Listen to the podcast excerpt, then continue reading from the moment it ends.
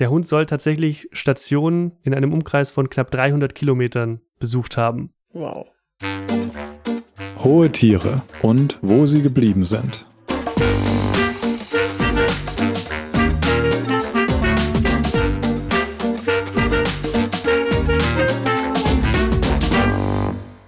In Italien kennen viele Kinder und Erwachsene den Namen eines Hundes. Dieser Hund heißt Lampo und er ist in den 1950er Jahren berühmt geworden, weil er kein gewöhnlicher Hund war. Lampo war ein reisender Hund. Ich bin Moritz. Und ich bin Bex. Und ihr hört den Podcast Hohe Tiere, in dem wir in jeder Folge die Geschichte eines berühmten Tieres erzählen. In der vorherigen Folge hast du die Geschichte von Punxsutawney Phil erzählt, dem wohl berühmtesten Murmeltier auf der ganzen Welt. Mhm. Und jetzt bin ich wieder dran mit der Geschichte von Lampo. Einem Hund, der in Europa, aber auch in den USA viele Menschen erstaunt und fasziniert hat. Seine Geschichte beginnt am Bahnhof von Campiglia Maritima. Das ist eine Gemeinde in der Toskana und dort gab es in den 1950ern einen stellvertretenden Stationsvorsteher, der hieß Elvio Barletani. Barletani hat damals mit seiner Frau und seiner Tochter am Meer gewohnt in Piombino das ist vor der Insel Elba. Und Baletani hat nicht nur für die Bahn gearbeitet, sondern er ist auch selbst mit dem Zug zur Arbeit gefahren und auch abends dann wieder mit dem Zug nach Hause. Seine Arbeitstage hat er am Bahnhof von Campiglia Maritima verbracht und im August 1953 an einem sehr heißen Tag stand Baletani in der in seiner Bürotür am Bahnhof, als ein Güterzug eingefahren ist. Und von diesem Zug springt damals ein Hund. Der Anblick hat Baletani erstmal nicht verwundert. Er war das gewohnt, dass Menschen ihre Hunde oder Katzen auf leere Wagen laden, um sie loszuwerden. Baletani geht dann an dem Tag zurück ins Büro und arbeitet weiter. Und irgendwann schaut er auf und der Hund steht vor ihm. Das Tier ist so mittelgroß, hat helles Fell, das kastanienrot gescheckt ist und hat sich dann einfach dort ins Büro gelegt und ist eingeschlafen. Oh. Jetzt würden einige vermutlich so einen streunenden Hund verjagen, aber Baletani mag Hunde. Ich mag Baletani. Die Familie hat auch einen Hund zu Hause und beim Abendessen erzählt der Eisenbahner dann seiner Tochter von der Ankunft des Hundes. Am nächsten Tag fährt er wieder zur Arbeit und der Hund ist immer noch da und bleibt dann auch auf dem Bahnhof. Das Tier ist da viel auf dem Gelände unterwegs, schaut den Leuten zu, also den Passagieren beim Ein- und Aussteigen und den Eisenbahnern bei ihrer Arbeit und viele Menschen auf, auf dem Bahnhof mögen den Hund relativ schnell. Er bekommt dann auch gleich einen Namen, Lampo, das bedeutet der Blitz und sie nennen ihn so, weil er wie der Blitz aufgetaucht ist bei ihnen. Weißt du, was für eine Rasse das war? Ähm, er sieht so ein bisschen aus wie ein kleiner Retriever. Hm. Mit der Zeit ist der Hund aber dann ein bisschen anhänglich geworden. Er wollte abends nämlich mit Baletani mit in den Zug steigen, als der nach Piombino zurückgefahren ist. Der hat aber darauf geachtet, dass der Hund dann immer draußen bleibt. Eines Tages war es dann aber so, dass Baletani abends nach Hause gefahren ist und plötzlich lag der Hund vor ihm auf dem Boden des Abteils. Hat er sich reingeschmuggelt? Der hat sich reingeschmuggelt und er hatte natürlich kein Ticket. mussten Hunde damals ein Ticket haben? Offenbar mussten Hunde damals ein Ticket haben und Baletani hat das Tier deshalb unter seinem Sitz versteckt auf der Fahrt. Als er dann mit Lampo nach Hause gekommen ist, hat der Hund der Familie aber dieses fremde Tier äh, attackiert und verjagt. Lampo ist dann einfach weggelaufen. Baletani ist dann am nächsten Tag wieder zur Arbeit gefahren mit dem Zug und als er aussteigt, ist Lampo da schon wieder am Bahnhof. Ach schön, hat sich nicht für immer vertreiben lassen.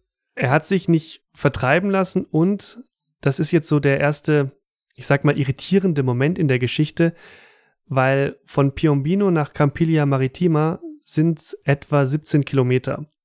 Also es kann sein, dass der Hund diese Strecke nachts zu Fuß zurückgelegt hat, aber Baletani geht gleich davon aus, dass Lampo nicht gelaufen ist, sondern dass er den Zug genommen hat. Ja, kennt er ja schon.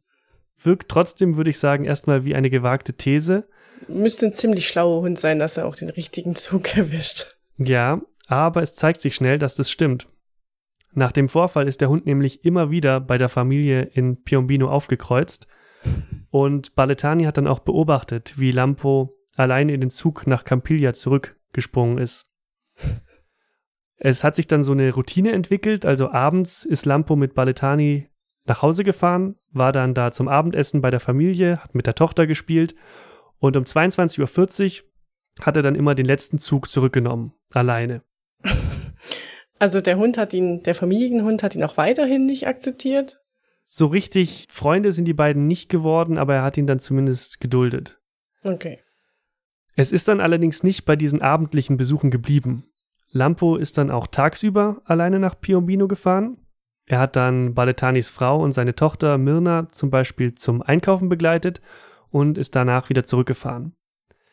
Außerdem hat der Hund dann mitbekommen, dass Mirna jeden Morgen in den Kindergarten geht. Und dann hat er begonnen, den Zug um 7.20 Uhr zu nehmen, sie in den Kindergarten zu begleiten und danach mit dem Zug zurückzufahren. Das heißt, jetzt ist er dann schon alleine hingefahren und alleine zurückgefahren und das teilweise mehrmals täglich. Und er hat rausgefunden offensichtlich, wann die Züge fahren und welchen er nehmen muss, damit er da pünktlich ist. Das ist schon beachtlich. Baletani geht dann damals wirklich davon aus, dass Lampo den Zugfahrplan gelernt hat nach Piombino. Die Sache ist aber, in Campiglia Maritima haben damals nicht nur diese Züge der Nebenlinie gehalten, sondern auch Fernzüge und Güterzüge. Die Züge nach Piombino sind in der Regel zwar vom selben Gleis gefahren, das heißt, wenn der Hund da immer in denselben Zug am selben Gleis einsteigt, dann stimmt die Richtung. Aber wer viel Bahn fährt, der weiß natürlich, dass Gleise manchmal spontan geändert werden. Mhm. Und dann ist es Lampo einmal passiert, dass er in den falschen Zug gestiegen ist. Das ist mir auch schon passiert, also. Und hast du es erkannt? Als ich da im Zug saß schon. Baletani behauptet nämlich damals, dass der Hund das sofort gemerkt hat und dass er beim nächsten Halt dann ausgestiegen ist und zurückgefahren ist. Lampo ist dann mit diesen Fähigkeiten auf dem Bahnhof immer bekannter geworden. Ähm, Leute, die dort regelmäßig von dort verreist sind, haben begonnen, sich nach ihm zu erkundigen. Viele sollen dann mit dem Hund geredet, ihn gestreichelt und Fotos mit ihm gemacht haben. Mit der Zeit hat sich der Hund dann auch mehr für die Fernzüge interessiert. Er hat ja viel Zeit am Bahnhof verbracht und dann einfach begonnen, pünktlich, wenn Fernzüge kamen, zum Gleis zu laufen. Da ist er aber nicht eingestiegen, sondern er ist zum Speisewagen gerannt. und ähm, du kannst dir denken, was jetzt passiert vielleicht. Die Köche haben ihm dann dort Essensreste oft aus dem Fenster mhm. zugeworfen. Ja, wie ich auch in Rennen als Hund so. Ja. Das Interessante daran ist, ähm, dass der Hund damals nicht erst losgelaufen sein soll, als die Züge eingefahren sind, sondern schon davor. Und man kann sich, denke ich, ganz gut vorstellen, wie verwundert Baletani über all das gewesen ist. Er hat damals den Eindruck gehabt, dass der Hund sich wirklich merkt, wann welcher zukommt. Und äh, das Tier soll auch gemerkt haben, wenn Züge sich verspäten. Das heißt, wenn ein Zug nicht pünktlich kam, ist der Hund auch nicht zum Gleis gelaufen. Wobei man in dem Fall sagen muss, da gibt's natürlich auch andere Erklärungsansätze dafür. Einen herankommenden Zug zum Beispiel kann man ja selbst als Mensch ganz gut hören und im Schienenbereich gibt's ja auch noch Vibrationen. Also es könnte schon sein, dass der Hund es einfach irgendwie anders mitgekriegt hat und nicht über, über sein Gedächtnis sich gemerkt hat, wann welcher zukommt. Ja, dass es auch viel früher als Menschen mitbekommt und deswegen schon mal losläuft. Genau. Hm. Wenn man aber über Lampo nachliest, dann stößt man immer auf diese Erklärung, dass er sich eben die Zugfahrpläne merken konnte. Obwohl man die an so vielen Stellen nachlesen kann, macht sie mich aber ehrlich gesagt ein bisschen skeptisch, was auch daran liegt, dass sich viele Beiträge zu diesem Hund auf eine bestimmte Quelle stützen. Und zwar auf Elvio Baletani persönlich, beziehungsweise auf ein Buch, das er geschrieben hat. Mhm. Das Buch gibt's auch auf Deutsch. Es heißt Lampo fährt, wohin er will. Und es ist schon ziemlich alt. Die deutsche Ausgabe ist 1963 erschienen. Das kann man natürlich nicht mehr kaufen, aber ich habe eine Ausgabe in, in der Bibliothek gefunden das heißt auch für diese Folge, das meiste, was ich über den Hund erzähle, weiß ich auch aus diesem Buch. Obwohl Dinge und Aussagen auch anderswo bestätigt werden, ist oft nicht so ganz klar, ob nicht da auch das Buch die Hauptquelle ist. Baletani schreibt gleich im Vorwort, dass es sich um eine einfache und wahre Geschichte handelt. Allerdings schreibt er auch drei Seiten später, an der Stelle, an der er seiner Tochter von dem neuen Hund am Bahnhof erzählt, dass er die Geschichte, die er seiner Tochter erzählt an diesem Abend, mit interessanten Einzelheiten ausschmückt. Mhm. Und ehrlich gesagt ist mein Eindruck beim Lesen gewesen, dass er die Geschichte nicht nur gegenüber seiner Tochter ausgeschmückt hat, sondern dass er sie auch gegenüber den Leserinnen und Lesern ausschmückt. Hast du ein Beispiel? Ähm, wir kommen da noch auf einige Beispiele. Mhm. Das heißt aber wiederum nicht, dass er die Geschichte erfunden hat. Also über den Hund wurde viel in Zeitungen und im Fernsehen berichtet. Ähm, es gibt viele Fotos davon, auch Filmaufnahmen und Aussagen von verschiedenen Zeuginnen und Zeugen. Darauf kommen wir später auch noch zurück. Eines der Fotos gibt es übrigens auch auf unserer Webseite. Den Link findet ihr in den Show Notes. Baletani und andere haben sich dann aber erstmal auch gefragt, woher der Hund überhaupt kommt. Dann haben sie Nachforschungen angestellt und herausgefunden, dass in Livorno ein, ein streunender Hund am Bahnhof gelebt haben soll. Der Stationsvorsteher dort soll gedacht haben, dass der Hund Reisende belästigen könnte. Der hat dann einen Hundefänger beauftragt. Als der aber den Hund fangen wollte, sollen Mitarbeiter der Eisenbahn Lampo geholfen haben, auf einen Güterzug zu kommen und zu fliehen. Und so ist er dann bei Baletani gelandet. Ganz genau. Der drückt da im Buch immer wieder so eine sehr große Verbundenheit des Tiers zu manchen Menschen aus und auch umgekehrt. Die Familie jedenfalls schließt den Hund in ihr Herz und er nimmt ihn dann auch mit, zum Beispiel auf Ausflüge ans Meer und in den Urlaub. Und gerade das Meer soll Lampo sehr fasziniert haben. Er saß da wohl lange und hat in die Ferne geschaut, ähm, was übrigens auch etwas ist, was Mirna Baletani, die Tochter, Jahrzehnte später in einem Interview auch bestätigt hat. Bis dahin handelt es sich jetzt um einen Hund, der oft mehrfach täglich eine Kurzstrecke mit dem Zug fährt, den alle am Bahnhof mögen und der aus irgendeinem Grund auch zu wissen scheint, wann Züge mit einem Speisewagen ankommen. Die Geschichte geht aber noch weiter. Eines Tages ist der Schnellzug von Rom nach Genua im Bahnhof eingefahren. Lampo stand da am Gleis und als der Zug wieder anfuhr, war der Hund weg. Baletani war da erstmal irritiert. Er hat den ganzen Bahnhof abgesucht, aber den Hund nicht gefunden. Und dann war er sich sicher, dass Lampo den Fernzug genommen hat. Die ganze Bahnhofbelegschaft war dann ganz aufgeregt. Sie haben auch gleich begonnen, die nächsten Stationen des Schnellzugs anzurufen und haben Kolleginnen und Kollegen gebeten, falls der Hund bei ihnen aussteigt, ihn einzufangen und in einen Zug in die Gegenrichtung zu setzen. Aber an dem Tag hat den Hund niemand gesehen. Am nächsten Morgen stand Lampo aber pünktlich wie immer vorm Haus der Familie in Piombino. Hm. Und damit hat dann das begonnen, wofür Lampo bis heute berühmt ist, seine Zeit als reisender Hund. Ach, das bisher war noch gar nicht sein Reisendes, sein, sein Leben als Reisender. Nee, das bisher waren einfach so, ich sag mal, Ausflüge auf der Kurzstrecke. Aber Lampo ist dann immer wieder allein in Fernzüge gestiegen und Baletani berichtet, dass dann Bahnhofsmitarbeiter aus anderen Städten bei ihnen an der Station angerufen haben, weil der Hund bei ihnen aufgekreuzt ist. Der Hund soll tatsächlich Stationen in einem Umkreis von knapp 300 Kilometern besucht haben. Wow. Er ist zum Beispiel in Pisa und in Rom gesichtet worden. Aber egal wohin er gefahren ist, er ist auch jedes Mal wieder zurück zu seinem Ausgangsbahnhof gekommen. Weiß man das? Immer mit dem Zug ist er auch zurückgefahren? Ähm, Klar, 300 Kilometer kann er nicht laufen, vor allem nicht in einer Nacht, aber. Also im Fall der Fernstrecken ist er immer mit dem Zug zurückgefahren. Er hat aber nicht unbedingt dieselbe Strecke genommen. Also mhm. er ist teilweise dann mit einem Schnellzug in die eine Richtung gefahren und dann auf einer Nebenstrecke zurück. Und was hat er da gemacht? Hat er sich einen schiefen Turm angeguckt oder war der nur am Bahnhof? Ob er da Ausflüge oder so gemacht hat vor Ort, darüber habe ich nichts gefunden. Mhm. Kein Touristenhund, nur Reisehund. ja, kann man so sagen. Die Bahnhofsmitarbeiter jedenfalls standen dann wirklich vor dem großen Rätsel, wie der Hund das macht. Also in den Zug steigen kann ja erstmal jedes Tier, aber immer wieder in die richtigen Züge steigen, das hat einfach alle erstaunt. Mhm. Es gab dann zum Beispiel Gerüchte, der Hund könne die Schilder an den Zügen lesen oder mhm. dass er zum Beispiel Zahlen verstehen und zählen kann und sich dann an der Gleisansage orientiert. Über zählende Tiere machen wir bestimmt auch noch Podcast-Folgen, weil das wird sehr häufig behauptet. Ja, da habe da hab ich, glaube ich, auch schon eins auf der mhm. Liste. Mhm. Gerade durch dieses Phänomen wurde der Hund dann aber immer beliebter. Die Eisenbahner die Eisenbahnmitarbeiter haben dann begonnen, ihm verfallene Fahrkarten um den Hals zu hängen und sogar selbstgebastelte Tickets, auf denen dann sowas wie Freifahrtsausweis für Lampo, den reisenden Hund, stand. Oh. Es waren aber nicht alle Mitarbeiter bei der Bahn von dem Hund begeistert. Und es gab welche, die haben ihn nicht mitfahren lassen. Oh. Offiziell durfte er das ja auch nicht. Und ja. ist es ja auch so eine Haftungsfrage, wenn da ein streunender Hund die ganze Zeit im Zug mitfährt. Wenn der jemanden beißt, wer ist denn da schulter dran und wer ist dafür verantwortlich?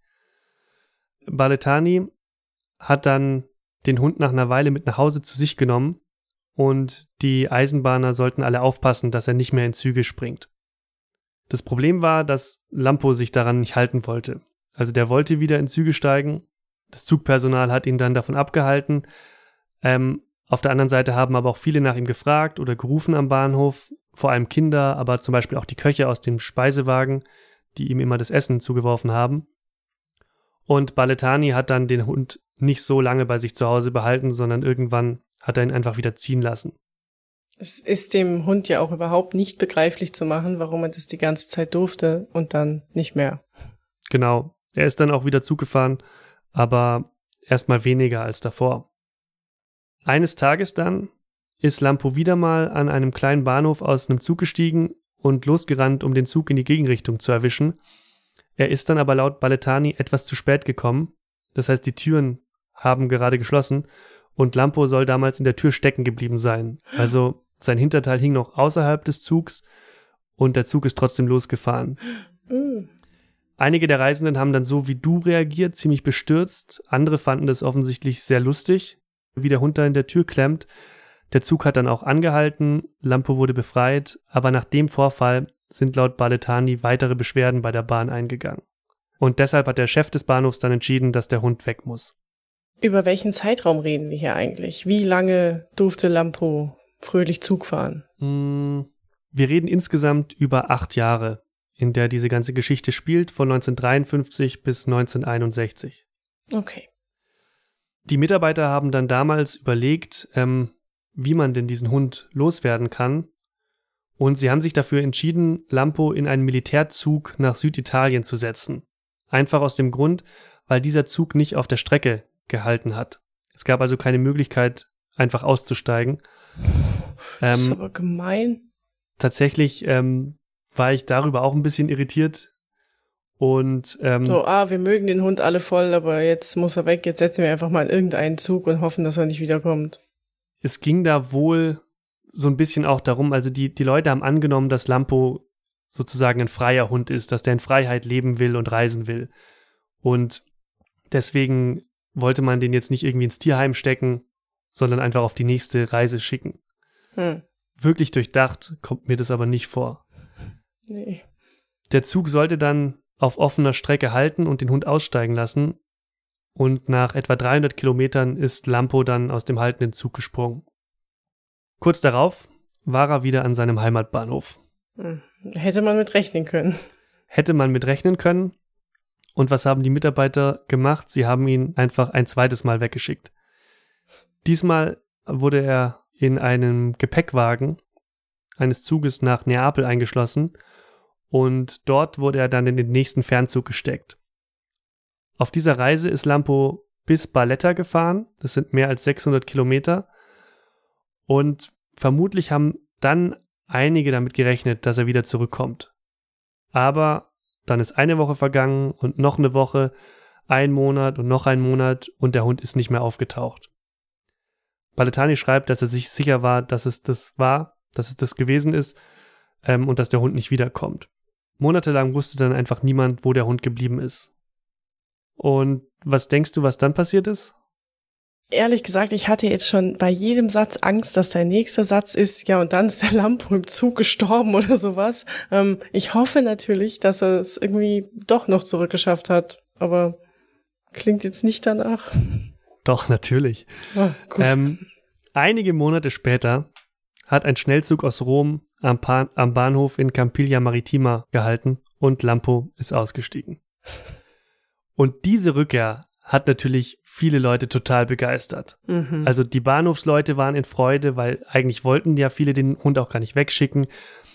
Und der Stationsvorsteher, der das entschieden hat, dass er weg muss, hat gesagt, okay, jetzt darf der Hund wirklich bleiben. Allerdings ist es nach Baletanis Beschreibung so, dass es dem Hund an dem Punkt nicht gut gegangen ist. Ähm, er beschreibt ihn als abgemagert.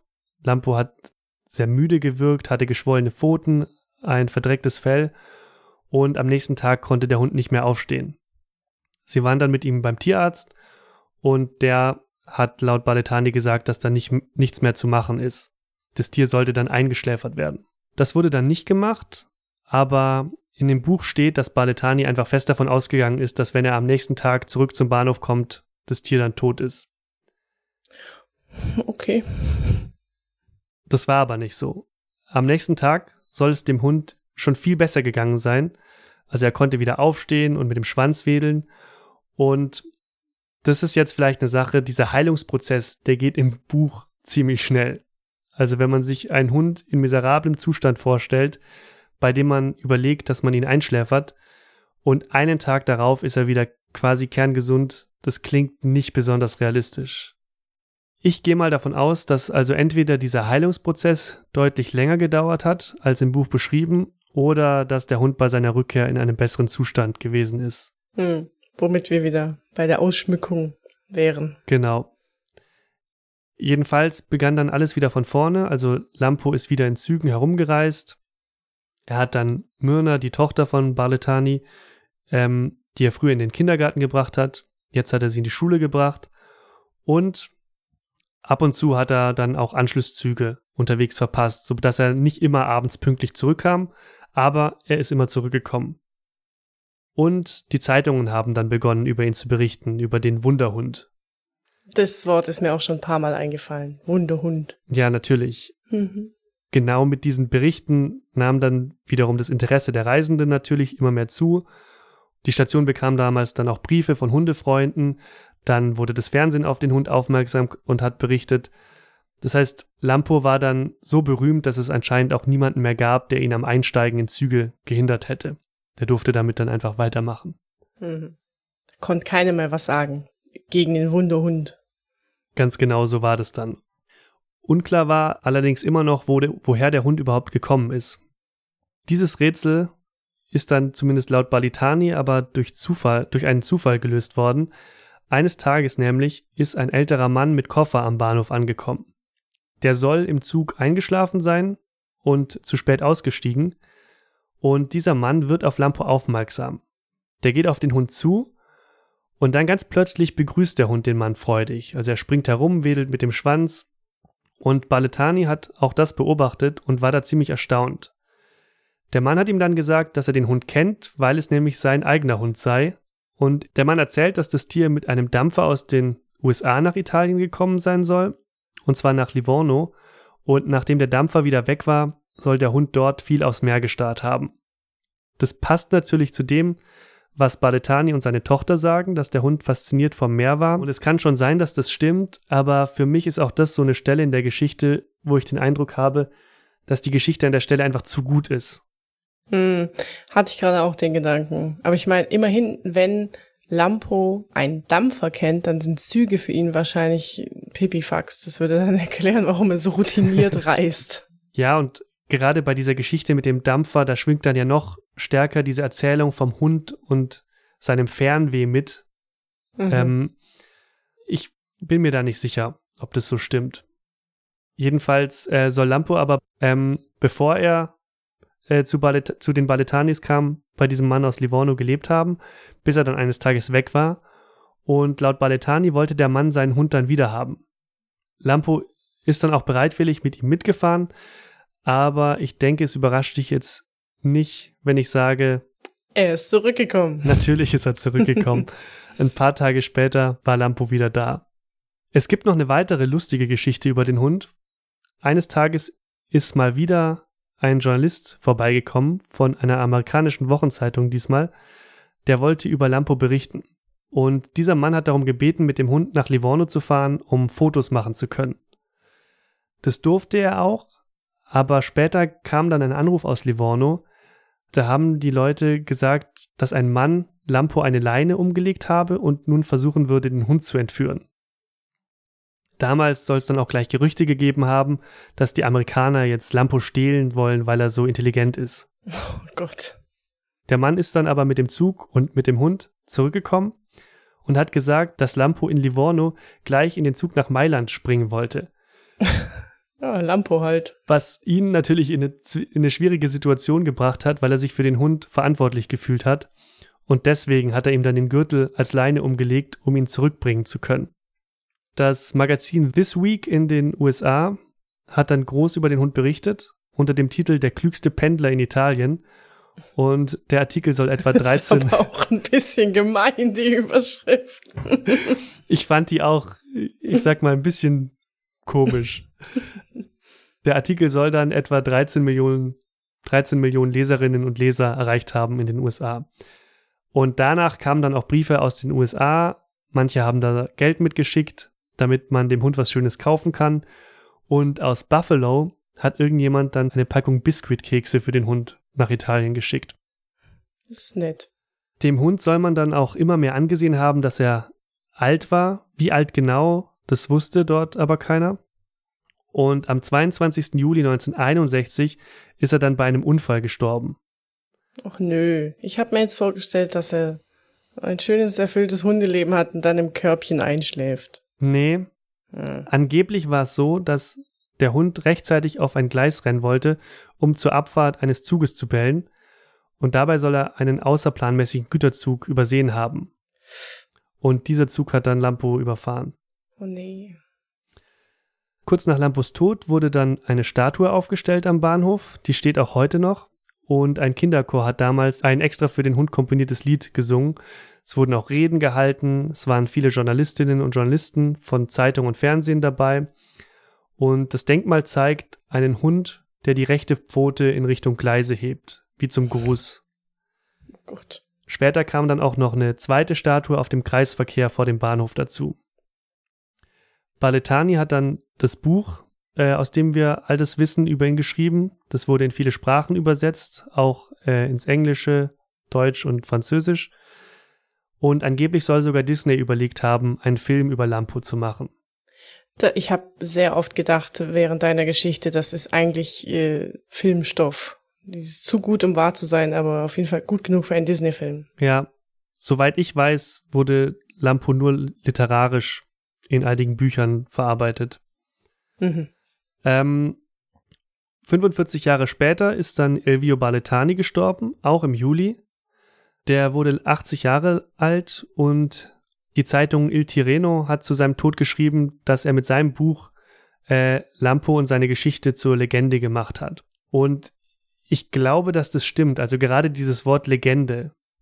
Denn einerseits wurde der Hund über das Buch noch berühmter. Andererseits gehe ich, wie gesagt, davon aus, dass Baletani auch viel ausschmückt und sich erzählerische Freiheiten nimmt. Mhm. Ähm, das war einfach mein Eindruck beim Lesen. Man muss aber auch sagen, dass er damit nicht alleine ist. Es haben nämlich auch viele Medienbeiträge über den Hund gemeinsam, dass sie die Geschichte oft als kleine Sensation erzählen, aber in der Regel überhaupt nicht hinterfragen. Und oft schwingt in den Erzählungen dann auch wirklich so die Begeisterung, Begeisterung derjenigen mit, die diese Geschichte schreiben oder erzählen. Es gibt zum Beispiel einen alten italienischen Fernsehbeitrag über den Hund. Da erzählt der Sprecher etwas rührselig, ähm, auch kitschig über Lampo. Und die Aufnahmen wirken auch teilweise gestellt. Ähm, da ist zum Beispiel eine vermeintliche Passantin, die vor der Kamera einen Text von einem Zettel abliest. Die Leute, die da zu Wort kommen in dem Beitrag, halten sich dann auch nicht zurück mit ihrer Wortwahl. Da ist dann zum Beispiel die Rede davon, dass der Hund einfach außergewöhnlich ist, dass er würdevoll ist und dass ihm auch bewusst gewesen sein soll, dass er keinen Fahrschein hat. Also war er auch rebellisch. Ja, ja er war ein Freiheits, ein, ein Freiheitstiebender sozusagen. Außerdem soll er auf den Gleisen immer wieder für Ordnung gesorgt haben. Also wenn zum Beispiel Passagiere getrödelt haben am Gleis, dann soll er sie zu mehr Tempo ermahnt haben. Das ist einfach was, was sich da so durchzieht durch die Geschichte. Der Hund wird als eine Art Wundertier beschrieben. Gleichzeitig wird immer wieder betont, dass er eben kein Held sei. Und ich finde das widersprüchlich, weil die ganze Erzählung ist natürlich die eines heldenhaften Hundes. Was mir jetzt tatsächlich noch einfällt, weil wir auch über die Verfilmung, die dann nicht stattgefunden hat, gesprochen haben. Lassie kennt man ja, glaube ich, auch noch. Ne, Ja. Diesen, den Collie, Fernseh-Collie. Und da gibt's eine Folge, wo, oh Gott, ich weiß es nicht mehr ganz genau, aber Lassie läuft weg und ist dann bei so älteren, bei einem älteren Ehepaar, die freuen sich total und denken, so, jetzt haben wir einen Hund. Und Lassie guckt die ganze Zeit auf die Uhr. Und das war auch immer wieder so ein Thema, dass Lassie, der Collie, die Uhr lesen kann in diesen, in dieser Mhm. Serie oder Filme, in diesem Film. Mm, Und genau weiß, wann sein Herrchen eigentlich kommt und mit ihm Gassi geht. Und ich bin so, ich bin selber mit Hunden groß geworden und so ein gewisses Zeitgefühl haben die schon. Ähm, also dass die wissen, wann man normalerweise mit ihnen rausgeht, aber naja, wahrscheinlich müssen sie auch einfach raus, ähm, um ihrem ein natürliches Bedürfnis zu erfüllen. Ähm, und ja, also ich bin kein Hundeforscher, keine Hundeforscherin, aber so ein bisschen das Zeitgefühl, das will ich dem Hund gar nicht absprechen. Aber an sich so dieses, ich glaube im Nachhinein ist es dann auch alles, der ähm, Baletani hat das Hund, hat das Buch ja geschrieben, nachdem Lampo tot war, oder? Ähm, ja, es ist zumindest Aber- danach erschienen. Genau, und im Nachhinein ist es dann wahrscheinlich alles ein bisschen wunderbarer, als es wirklich war, aber das ist, glaube ich, auch okay. Das ist okay, aber was mich so ein bisschen daran wurmt, ist, dass ich gerne wissen würde, was davon real ist und was nicht. Mhm. Und so habe ich quasi an verschiedenen Stellen die Vermutung, dass es mir übertrieben oder ausgeschmückt vorkommt, aber ich weiß es natürlich nicht. Der Journalist in dir will die Fakten haben und nicht die Geschichte. Genau. Ich würde zumindest vermuten, dass auch diese, diese letzte, die zweite Fahrt, als er weggeschickt wurde, zeigt, dass er ja nicht so ganz einfach zurückfindet, wenn es komplizierter ist. Also er hat da mehrere Monate gebraucht. Und wenn man dann guckt, dass er auch teilweise sonst, er war nicht immer am Abend da, sondern er ist teilweise dann am nächsten Tag zurückgekommen zum Beispiel. Auf mich wirkt es eher so ein bisschen auch nach Trial and Error, dass er einfach in Züge gestiegen ist und damit herumgefahren ist und dann kommt er halt irgendwann auch wieder an dem Bahnhof an, wo er herkommt. Mhm. Auf den Kurzstrecken wiederum ist es natürlich auch nicht so kompliziert, in den richtigen Zug zu steigen. Ja. Also ich denke, selbst wenn man die Fakten hat oder sich an das hält, was am wahrscheinlichsten ist, ist es immer noch eine ziemliche Leistung. Und deswegen ist das Ausgeschmückte natürlich schöner, aber ich finde, das braucht's gar nicht, um zu verstehen, dass dieser Hund schon besonders war. Ich finde auch, dass die Geschichte schon wirklich erstaunlich ist, wenn man sich nur ähm, auf ihren Kern bezieht. Und das Ganze drumherum, die Details sind interessant, aber man braucht die gar nicht, um das faszinierend zu finden, dass da ein Hund jahrelang mit dem Zug durch Italien gefahren ist. Ja, auf jeden Fall. Und dafür, dass er das getan hat, gibt's wie gesagt, viele Belege. Also da gibt's Presseberichte drüber, ähm, Filmteams, die dann zum Beispiel mit ihm in den Zug gestiegen sind und ihn dabei beobachtet haben. Also da kann man schon davon ausgehen, dass das passiert ist. Mhm. Vielen Dank an der Stelle übrigens noch an meine Kollegin Nicole. Die hat mir nämlich mehrere Beiträge über Lampo vom Italienischen ins Deutsche übersetzt. Ich selbst kann nämlich gar kein Italienisch. Das ist gut, Ehre wem Ehre gebührt. Dann kommen wir jetzt noch zu unserem Fakt. Ja, der tierische Fakt fehlt noch. Bin gespannt auf interessante Hundefakten. Oder einen interessanten Hundefakt. Der tierische Fakt. Es ist genau ein interessanter Hundefakt. Und zwar ist der Nasenabdruck eines Hundes so einzigartig wie der Fingerabdruck eines Menschen. Der Nasenabdruck. Der Nasenabdruck. Da gibt's wie beim menschlichen Finger eine einzigartige Struktur mit Vertiefungen und mit Erhöhungen, was bedeutet, dass man Hunde anhand ihrer Nasenabdrücke erkennen kann. In China wird es auch schon genutzt, ähm, um zum Beispiel entlaufende Hunde zu erkennen und zuzuordnen. Das wäre meine nächste Frage gewesen. Gibt es eine Hundenasenabdruck-Datenbank? In China gibt es sie. In, in China gibt es für alles eine Datenbank vermutlich. ähm, Wahrscheinlich. ich weiß nicht, was die mit diesen Hundedaten noch machen, aber außerhalb Chinas weiß ich nicht, ob das noch irgendjemand benutzt. Spannend. Hundenasenabdruck. Ja, das war's schon mit der fünften Folge von Hohe Tiere, unserem Podcast. Schön, dass ihr dabei wart, liebe Hörerinnen und Hörer. Ein Foto von Lampo gibt's übrigens wie immer auf unserer Homepage hohe-tiere.pinguinpod.de. Unser Podcast Hohe Tiere ist eine Produktion von Pinguinpod. Und wenn euch gefällt, was wir hier tun, dann haben wir zwei Bitten an euch. Bewertet unseren Podcast gerne. Das geht zum Beispiel auf podcast.de oder bei Apple Podcasts. Und empfehlt uns weiter euren Freundinnen und Freunden, Bekannten und Verwandten. Wir freuen uns natürlich auch immer über Feedback, Kritik, Wünsche, Anregungen und vor allem über Vorschläge, über welche Tiere wir hier noch sprechen können. Vorschläge könnt ihr uns per Mail schicken an mail@penguinpod.de. Und wenn ihr keine Folge verpassen wollt, dann folgt uns am besten auf Twitter unter @penguinpod und unter demselben Namen auf Instagram. Bis zum nächsten Mal. Tschüss. Ciao.